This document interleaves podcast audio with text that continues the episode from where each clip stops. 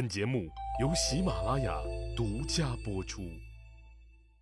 上一集里，我说到了晋平公对和楚国签订弭兵之会的事儿表示了怀疑，他就问杨蛇溪：“楚国人是诚心诚意的吗？”杨蛇溪说：“国君您不必多虑，这一次会盟为天下诸侯所共同看见的，且诸侯们都已经厌倦了战争。”如果楚国人背弃了盟约，就会失去了天下诸侯的心。只要我们信守盟约，就能够得到诸侯的心。即使战争再次爆发，我们也会占据优势。晋平公欣然地说道：“使晋国霸业不坠，都是诸卿之利也。寡人虽不才，亦不负文公及先公之业。”杨蛇溪走了以后，晋平公招来太子到后宫设宴庆贺。晋平公在饮酒作乐之余，又不免生出一种无法释然的孤独感。此刻能够享受快乐的，只有他自己和太子。自己的叔伯、兄弟、子侄全部都下放到异国他乡去了。其实啊，不是只有晋平公有这种难以释怀的孤独感，就连晋文公以后的历代国君也有这种孤独感。造成晋国国君感到孤独的原因，还要从两百多年以前的曲沃代邑说起。曲沃是小宗，邑是大宗。小宗和大宗经过了六十七年的内战以后，小宗最后取得了完胜。晋献公继位以后，为了防止曲沃代邑再次发生，先是彻底剿灭了桓庄之族，然后又驱逐了众多的儿子，亲手削弱了宗室的力量。晋文公继位以后，又制定了不恤公子的政策，也就是说，国君只把太子留在身边，其他的儿子全部外放。晋国公室的力量在诸侯列国中由此成了最弱的一个。不过，令晋平公感到欣慰的是，父亲晋悼公进行改革以后，提拔与晋国国君血缘关系最为亲近的齐氏和杨蛇氏，使得晋国公室的力量又有所恢复。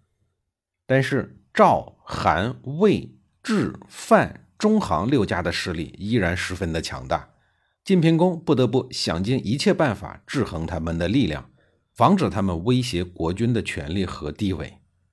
晋平公继承并维持了父亲的霸业，但是呢，却没有父亲过人的能力。异姓公卿的势力于是又强大了起来，晋国政治的发展方向逐渐背离了晋悼公改革的初衷。就在米兵会盟的两年前，范宣子世盖去世了，赵武接任正卿，赵氏家族总算再次走进了权力的核心。这个时候，距离赵盾去世已经达半个多世纪，夏宫之难也已经过去了三十五个春秋。在这漫长的三十五年里，尤其是在赵武幼年的岁月里，赵氏饱受欺凌。即便在晋悼公继位后，其地位有所改观。但与当年的盛世相比，还是差得太远。不过呢，总算恢复了赵氏家族往日的荣光。正是在赵武的任内，晋楚实现了弭兵会盟。五年以后，赵武去世，韩宣子韩起接任执政。韩起是韩厥的儿子，他远不像他爸爸那样优秀而稳健，宫中又体国。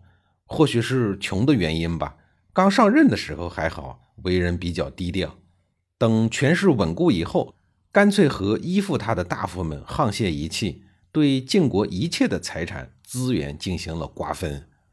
潜移默化中，晋国的分裂在赵武死后大大的加速了。从此以后，晋国公室彻底的衰落，异姓公卿再次把持了晋国的大权。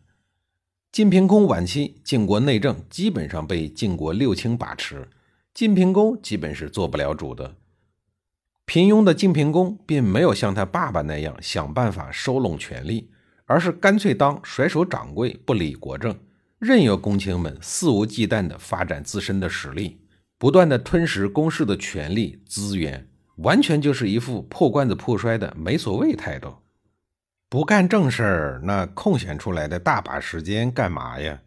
思考了一阵以后，基础建设成为了他的兴趣。他开始大兴土木，四处的修建亭台楼阁，过上了酒池肉林、穷奢极欲的糜烂生活。久而久之，自己的身体也被玩垮了。晋平公继位后的第十七年，这一整年他的身体都不太好，连续数月都腰酸背痛，面无血色。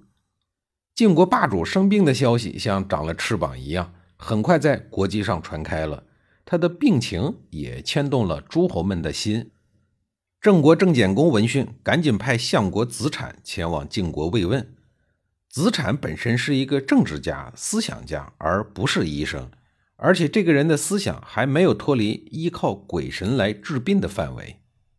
晋平公的老师大夫杨蛇溪接待了风尘仆仆远道而来的子产，并把晋平公的症状告诉了子产。